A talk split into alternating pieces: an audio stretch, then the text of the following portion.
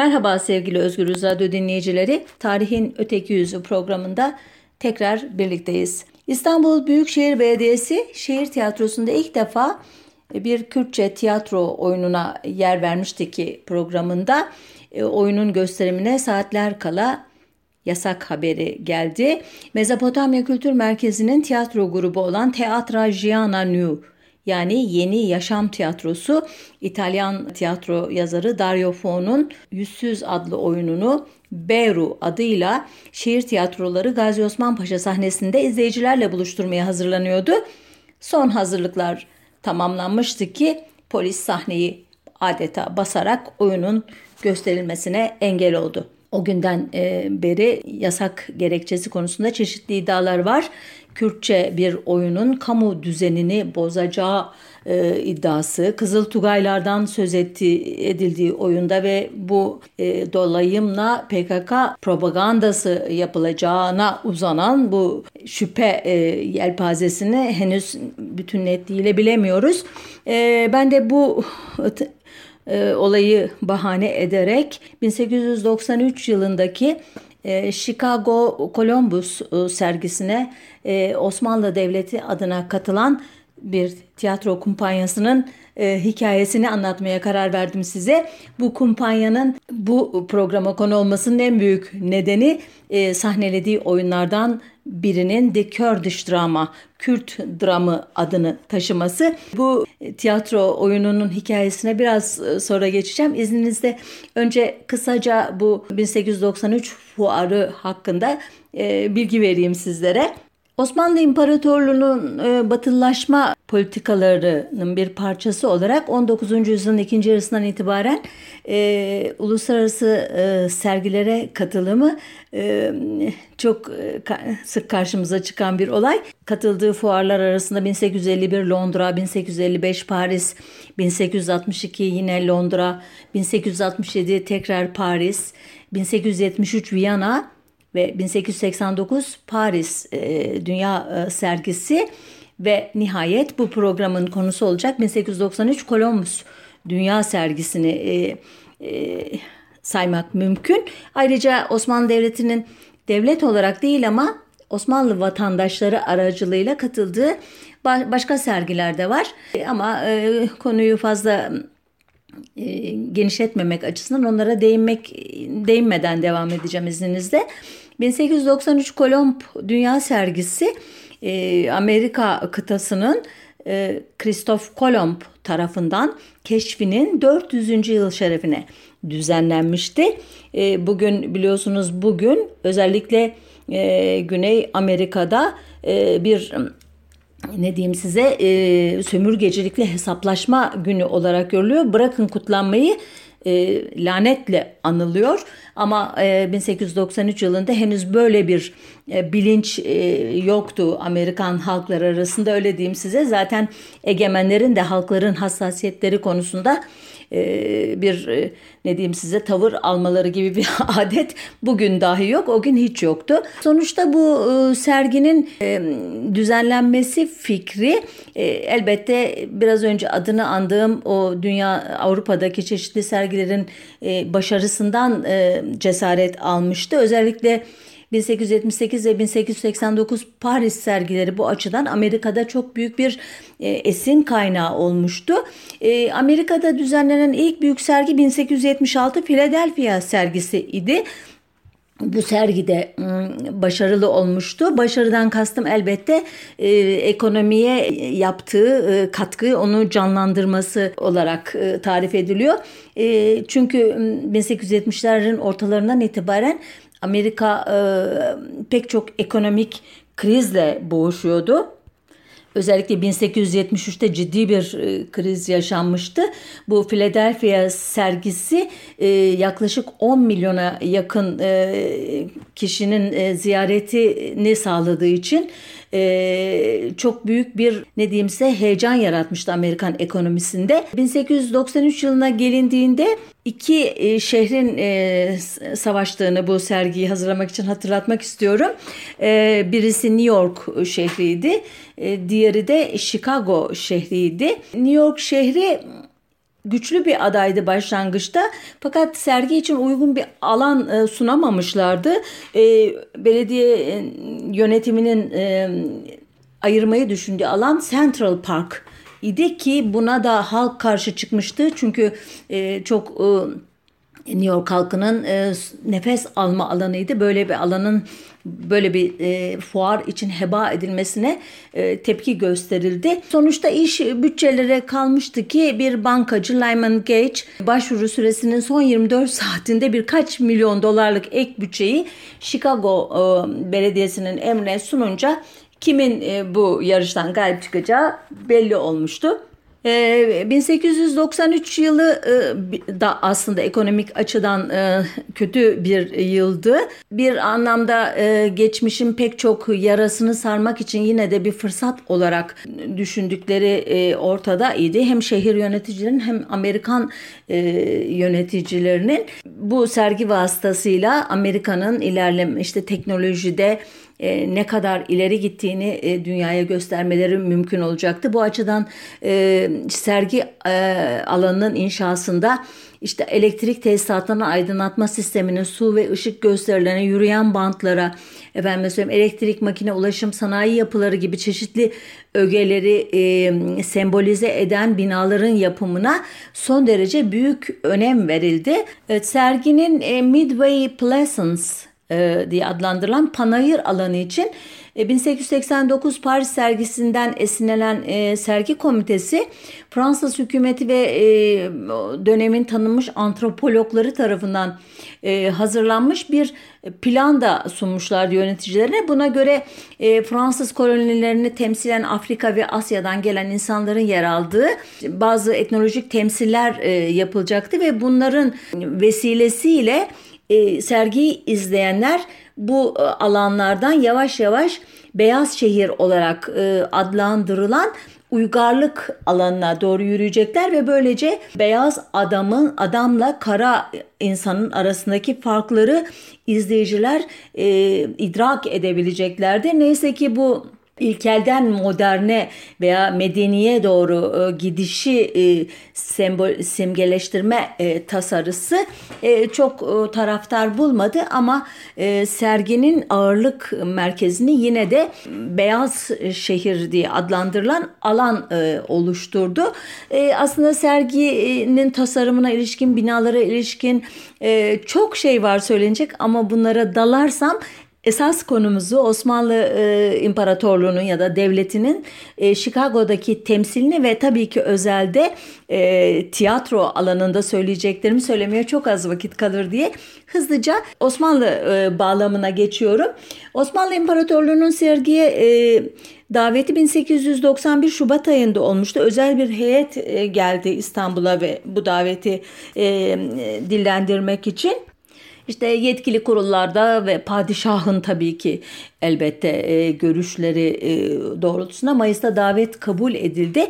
E, Osmanlı Devleti'nin sergi alanlarını e, tasarlamak üzere diğer dünya fuarlarına e, katılmış olan buralarda hem tecrübe edilmiş hem de ödüller almış olan bir e, Musevi Osmanlı vatandaşı İlya Suhami Sadullah firmasıyla anlaşma imzalandı. Osmanlı pavyonunun açılışını e, serginin genel açılışından e, bir süre sonra ki sergi 1 Mayıs 1893'te açılmıştı. Osmanlı pavyonu 26 Haziran 1893'te açılacaktı. İkinci Abdülhamit adına başkonsolos e, Charles Henrotin e, gerçekleştirdi. Suhami Sadullah firmasından Robert Levy'nin tasarladığı ve Chicago'lu mimar e, G.A. Tain'in uygulamaya koyduğu Osmanlı sergi alanı e, ana sergi mekanı ve Türk köyü olmak üzere iki ana bölümden oluşuyordu. Ana sergi yapısı 3. Ahmet Çeşmesi'nden esinlenerek tasarlanmıştı.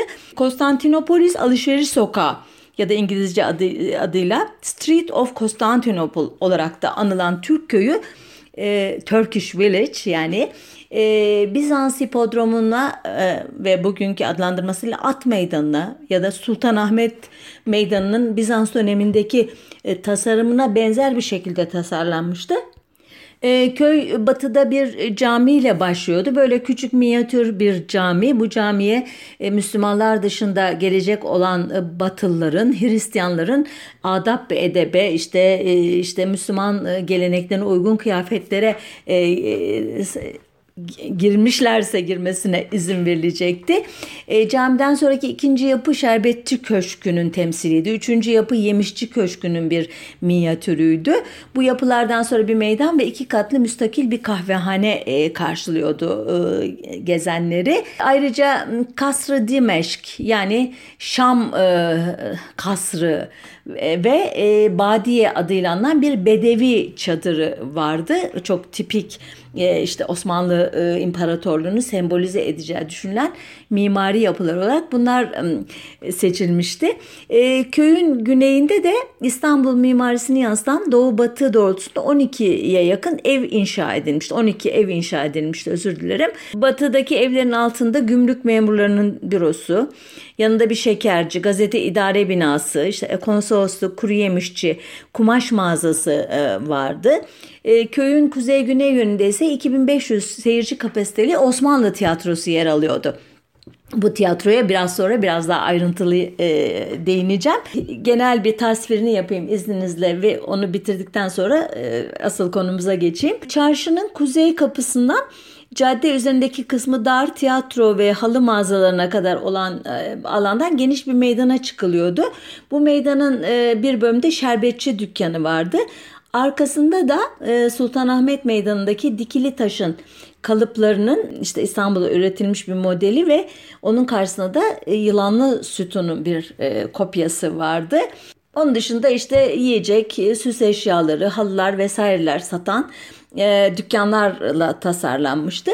Ve bu alanın biraz daha dışında ise geneli Arap, Bedevi, Türk ve Kürtlerden oluşan bir ekip atlar ve develerle gösteriler sunuyorlardı. Bu alanın çevresinde işte çeşitli çadırlar, barakalar ve tribünler yer alıyordu. Bu e, Akkyalı Raci Bey adlı bir Osmanlı e, vatandaşının e, yönettiği bu yarışlar, at gösterileri gibi e, şey ne diyeyim e, eğlenceler çok ilgi çekiyordu ve hatta Amerika'da e, Arap atlarına e, yönelik ilginin tutkunun yarışçılık bağlamında bu e, Raci Bey'in götürdüğü, düzenlediği gösterilerden sonra e, ortaya çıktığı söylenir. Tiyatromuza geçmeden bana ilginç gelen bir bilgiyi daha vermek istiyorum izninizle. Sergiye 10 Ağustos 1893 e, tarihli bir mektupla davet alan Fatma Aliye Hanım e, bir e, Osmanlı kadın yazarı sıfatıyla katılmıştı. Ayrı yaşayan evli bir çifti konu edinen ilk romanı Muhaddarat 1891 yılında yayınlanmıştı Fatma Aliye Hanım'ın. İslam'da kadının statüsünü ele alan Nisvan İslam 1892 ve e, kızlarının e, kızların aileleri tarafından okutulmasına değinen Hayal ve Hakikat adlı eseri de 1894 e, yıllarında yayınlanan Fatma Ali Hanım bu kitapları e, bağlamında e, Amerikalı kadınlarla bir araya gelecekti. Chicago'ya davet edilmesine ve Nisvan-ı İslam adlı eserinin Kadınlar Kütüphanesi kataloğuna girerek bir berat ile ödüllendirilmesine karşın Fatma Aliye Hanım e, sergiye katılmamıştı. E, bu durumu da e, seyredilmekten hoşlanmıyorum diye açıklamıştı soranlara. Açılış gününe dair de ilginç gelen bir anekdot şimdi hatırladım.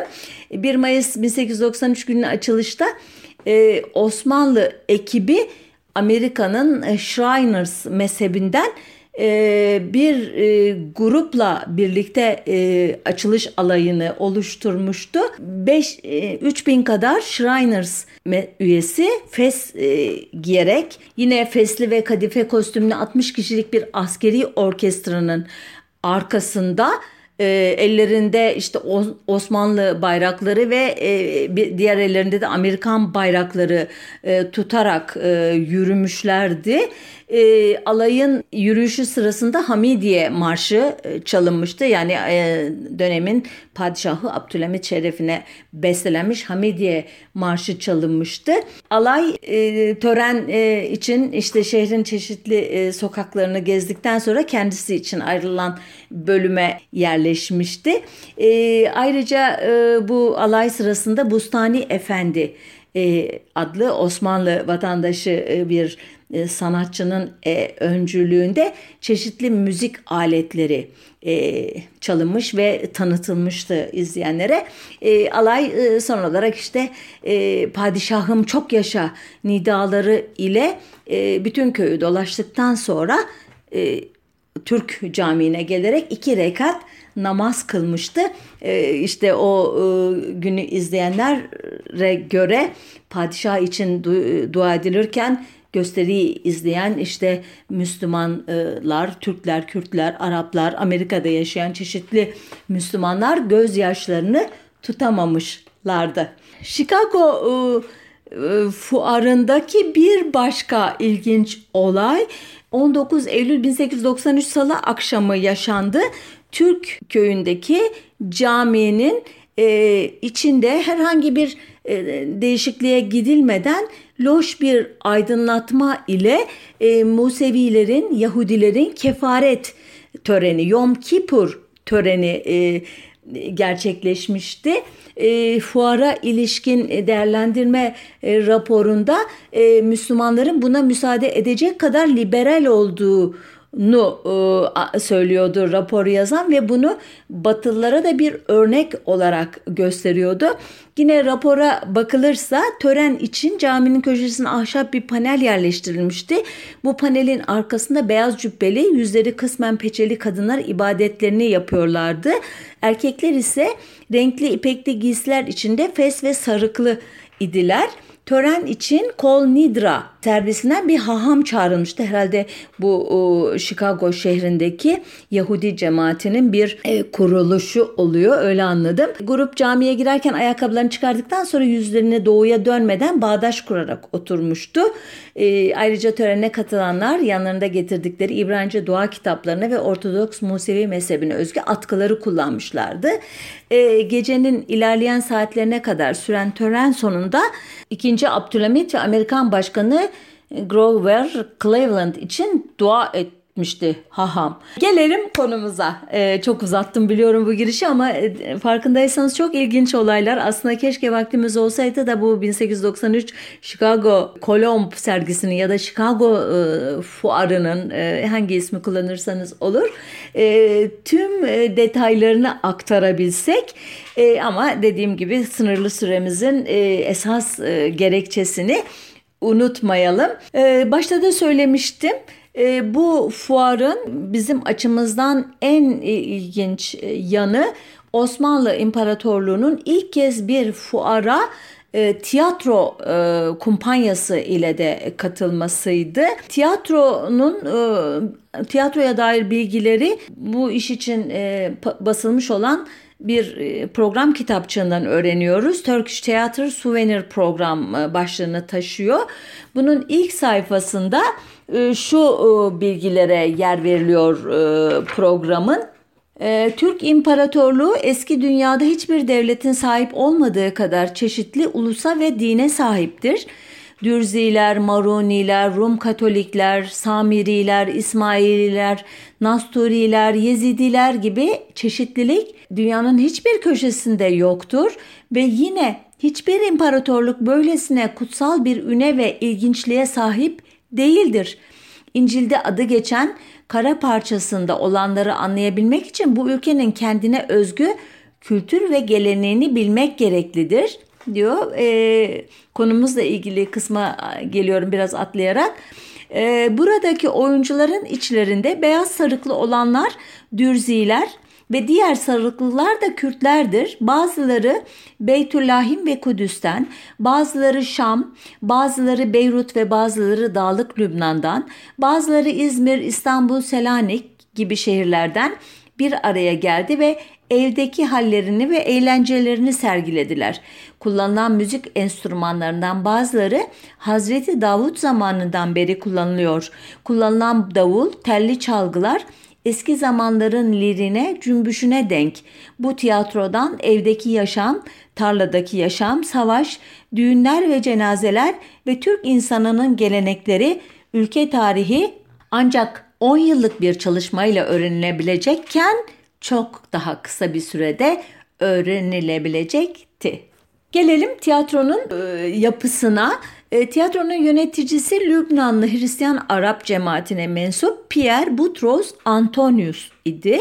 Oriental Odeon Kumpanyası adı altında gösterilerini sergileyen tiyatro grubunda 65 aktör ve aktris bulunmaktaydı.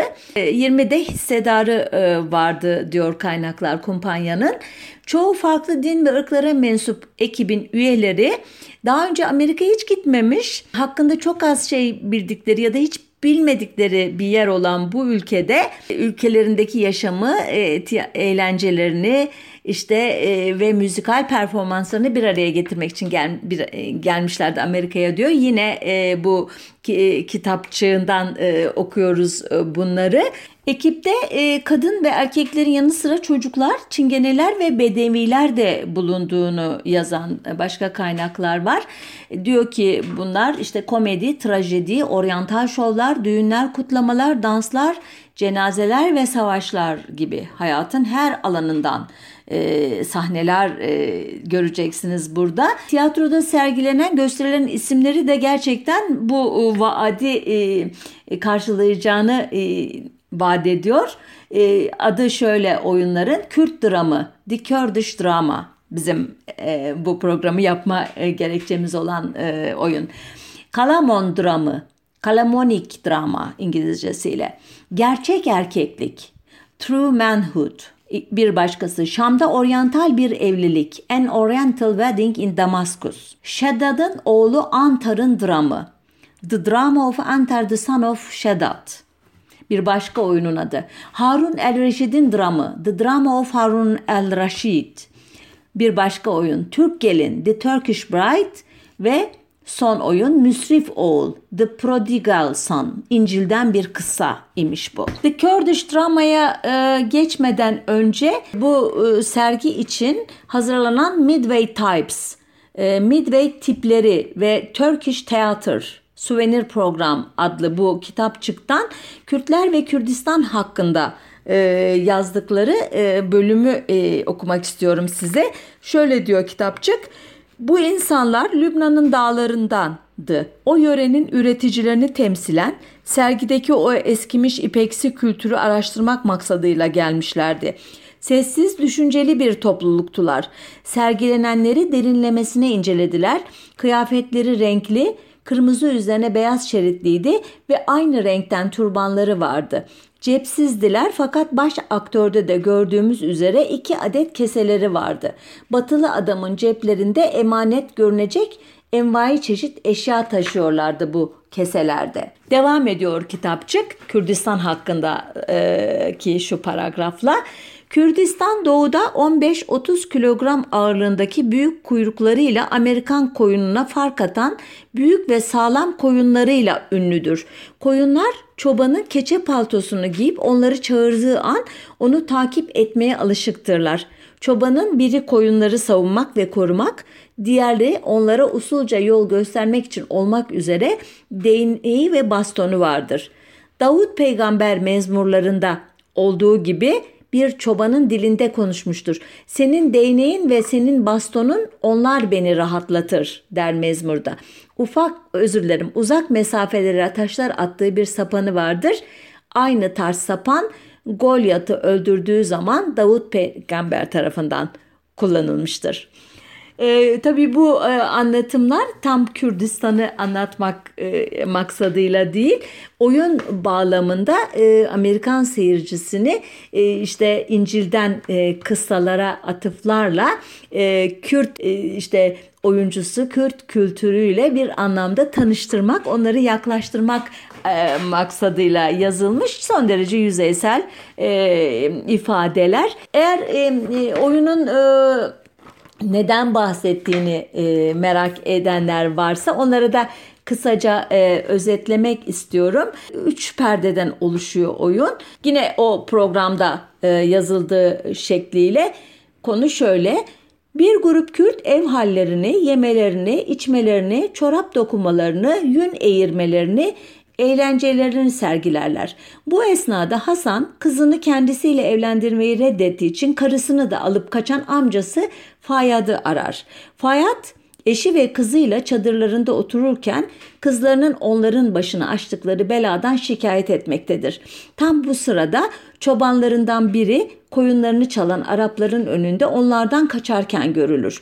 Araplar Fayad'ın çadırını basar, karısını ve kızını ve bütün mallarını alarak kaçarlar. Fayad yeğeni Hasan yüzünden başına gelen talihsizliklerden kederlenmektedir. Fayad ailesini ve çalınan mallarını Hasan'ın kurtarması şartıyla kızını ona vereceğine söz verir. Hasan savaşçılarını toplar ve Arapların peşine düşer. Komşuları Fayyad'ı teselli ederken görülürler. Hasan, Zehra, Kerime ve birçok ganimeti alarak zaferle geri döner. Bu zafer kılıç oyunları, danslar ve şarkılarla kutlanır. Evlilik için büyük bir şölen düzenlenir. E, oyunun sergilenmesinden sonra ya da belki de kumpanyanın diğer oyunlarını da izledikten sonra Benjamin Cummings Truman adlı birisi oyunlarla ilgili e, görüşlerini yazmış gazeteye. E, bu görüşler çok da böyle e, sempatik ifadeler içermiyor.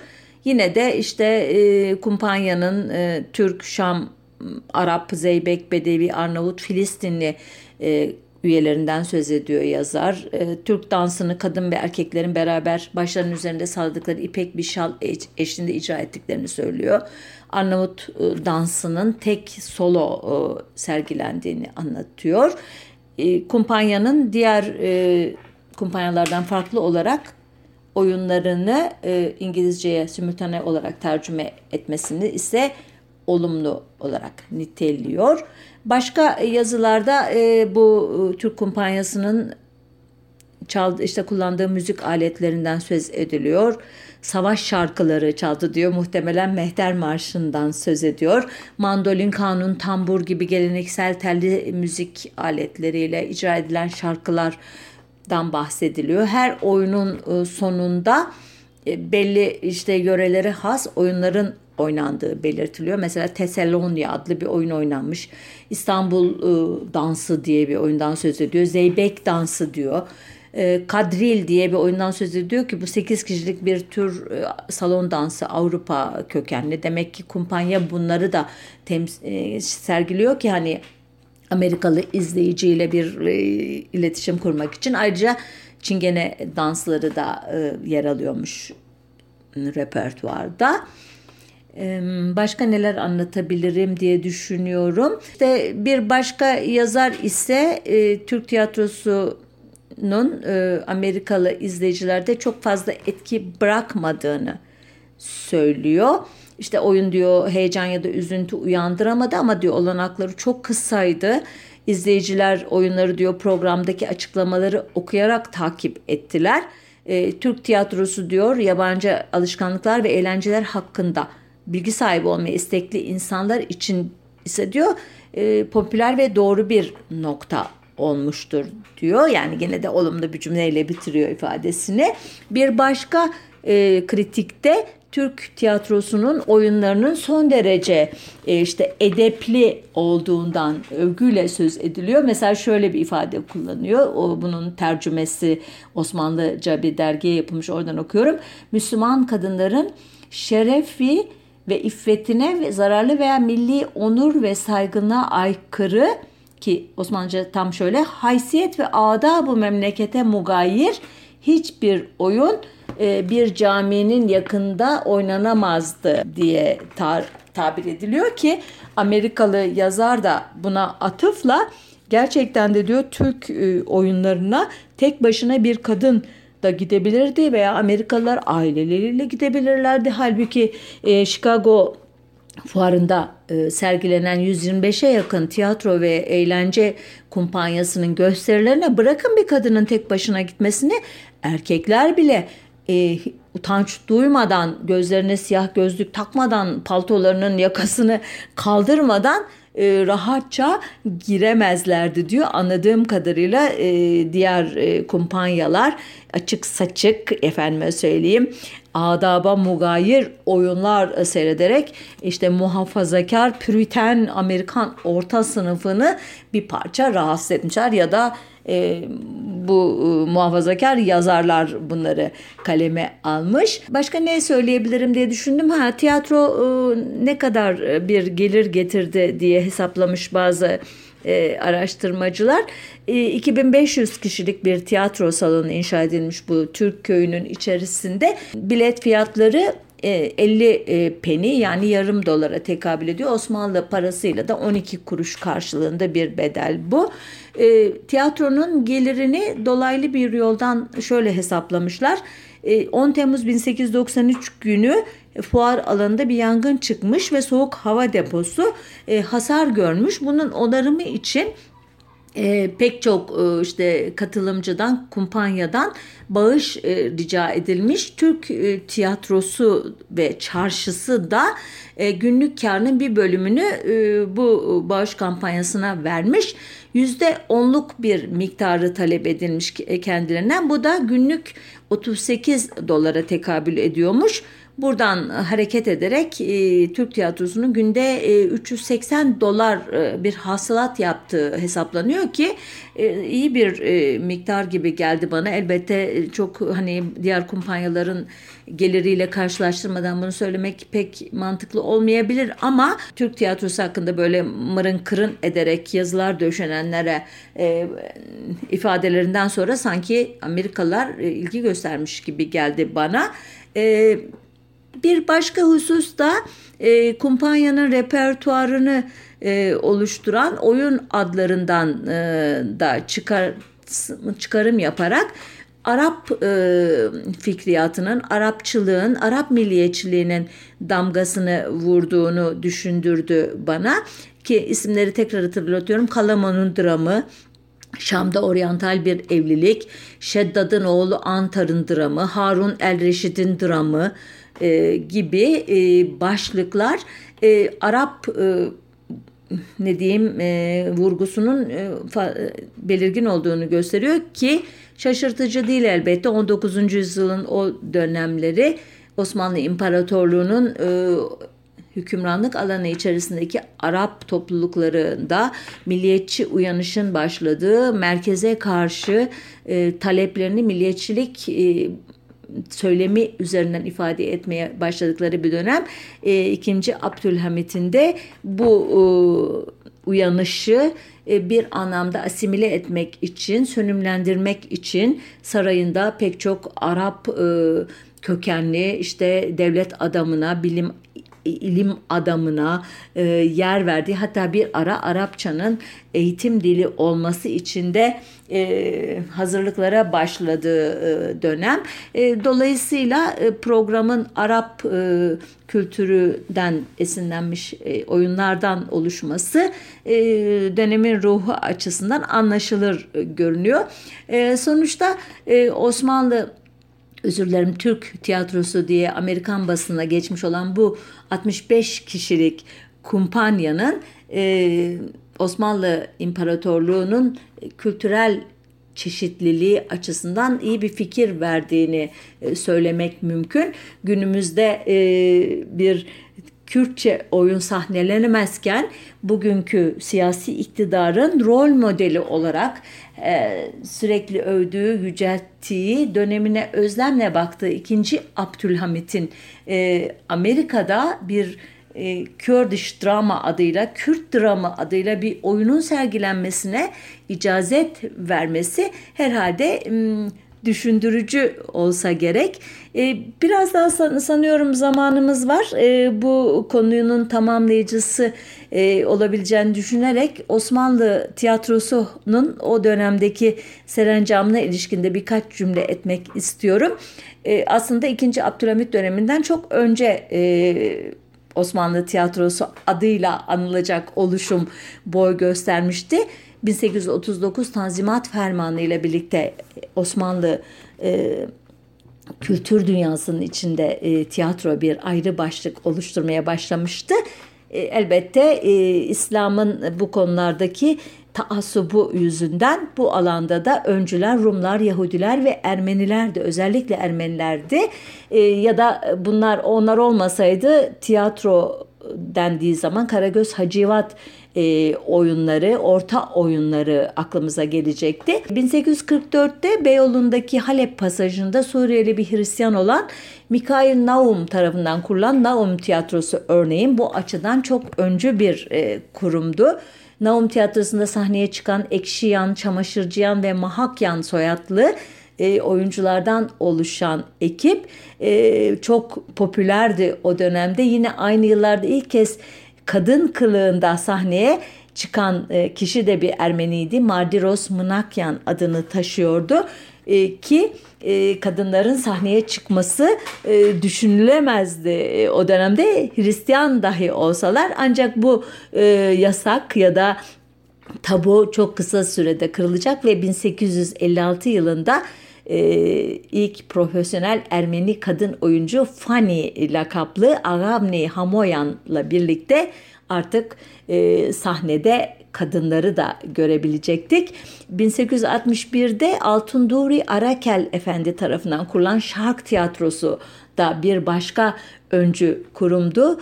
Orada sahne alan Thomas Fasulyeciyan, Bedros Aramyan, Mardiros Mınakyan, Seyrope Benliyan, Kurken Trens ve, e, ve Acemyan isimli sanatçılar e, pek çok açıdan öncü e, kişilerdi.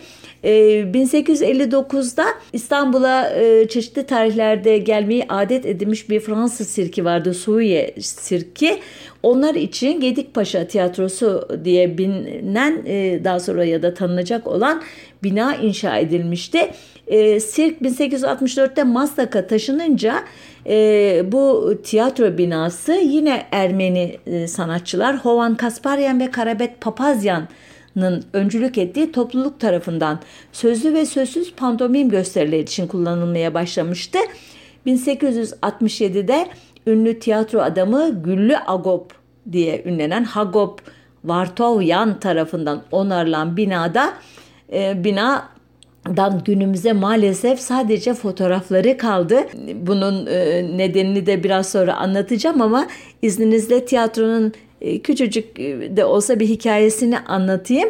Agop Efendi'nin bu tiyatro işine girişiyle ilgili böyle çok ne diyeyim size efsanevi hikayeler vardır. İşte göya şeydi Beylerbeyi Sarayı'nın inşaatında çalışan bir sıvacıydı ama çok e, bir balkon çıkmasını e, yerleştirmeyi başararak kimsenin yapamadığı bir işi başararak Abdülmecit'in dikkatini çekmişti ve 500 altınla ödüllendirilmişti. Bu parayla bu tiyatroyu kurdu deniyor ama elbette e, bu hikayeye itiraz eden e, bu alanda çalışan kişilere saygıyla hani bunu böyle söyleyip geçiyorum. Sonuçta e, Güllü Agob'un e, kurduğu tiyatro Tiyatro-i Osmani adıyla tanınan kumpanyada Ermenice ve Türkçe oyunlardan oluşan çift dilli bir repertuar olduğunu biliyoruz.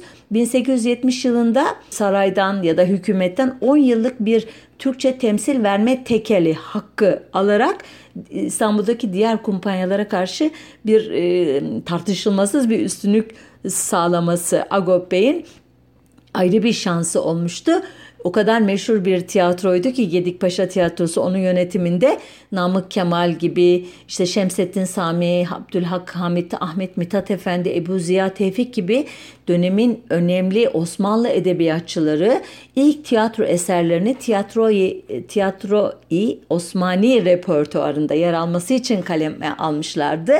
Ancak ilginçtir ki ilk Türkçe tiyatro eseri diye ünlenen Şinasi'nin ilk kez 1860'da tercüman ahvalde tefrika edilen 1873'te yazarın ölümünden sonra basılabilen ancak basıldıktan sonra da Osmanlı münevverlerince epeyce alaya alınan şair evlenmesi adlı tek perdelik oyunu Gedikpaşa tiyatrosunun repertuarında kendine yer bulamamıştı.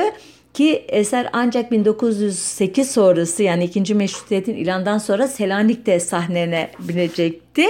Refik Ahmet Sevengil'in iddiasına göre 1882 yılında Mızıkayı Hümayun'da tiyatro sorumlusu olarak 2. Abdülhamit'in sarayına kabul edilen Güllü Agop bu tarihten sonra Müslümanlığa ihtida ederek adını Yakup olarak değiştirmişti. 1891 ee, yılında da vefat etmişti.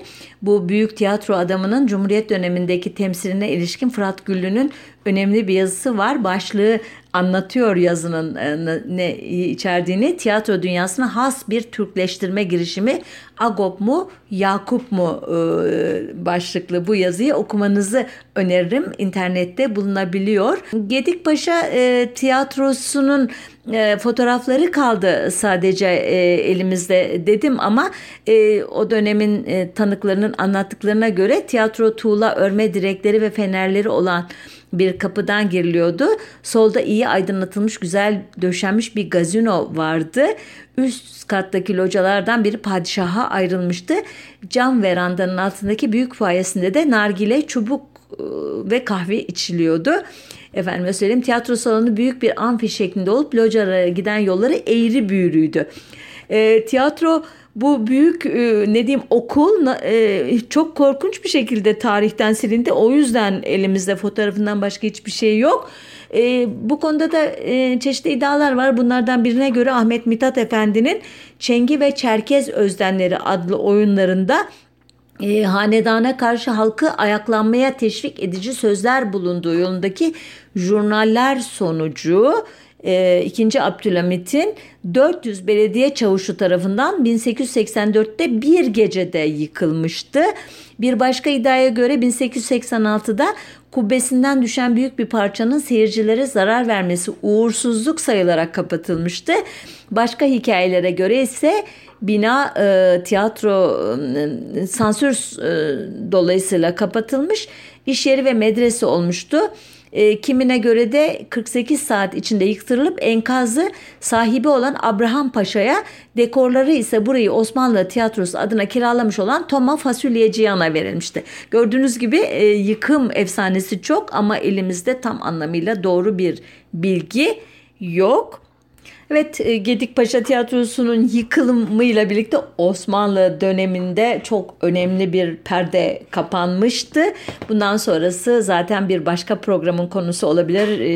E, Cihan Harbi, e, mütareke dönemi, efendime söyleyeyim milli mücadele dönemi ve cumhuriyet dönemi tiyatrosu ve o tiyatroda e, bu Osmanlı tiyatrosunun kurucusu olan Ermenilere, Yahudilere, Rumlara ve e, Chicago fuarında bir e, temsil yapma şansı bulan Araplara, Kürtlere, efendime söyleyeyim Bedevilere, Çingenelere e, yer var mıydı meselesi gerçekten başlı başına ele alınması gereken bir konu. Onun için burada izninizle e, noktalayayım. Bu programı yapma vesilesini e, tekrar hatırlatmak istiyorum izninizle başını kaçıranlar için.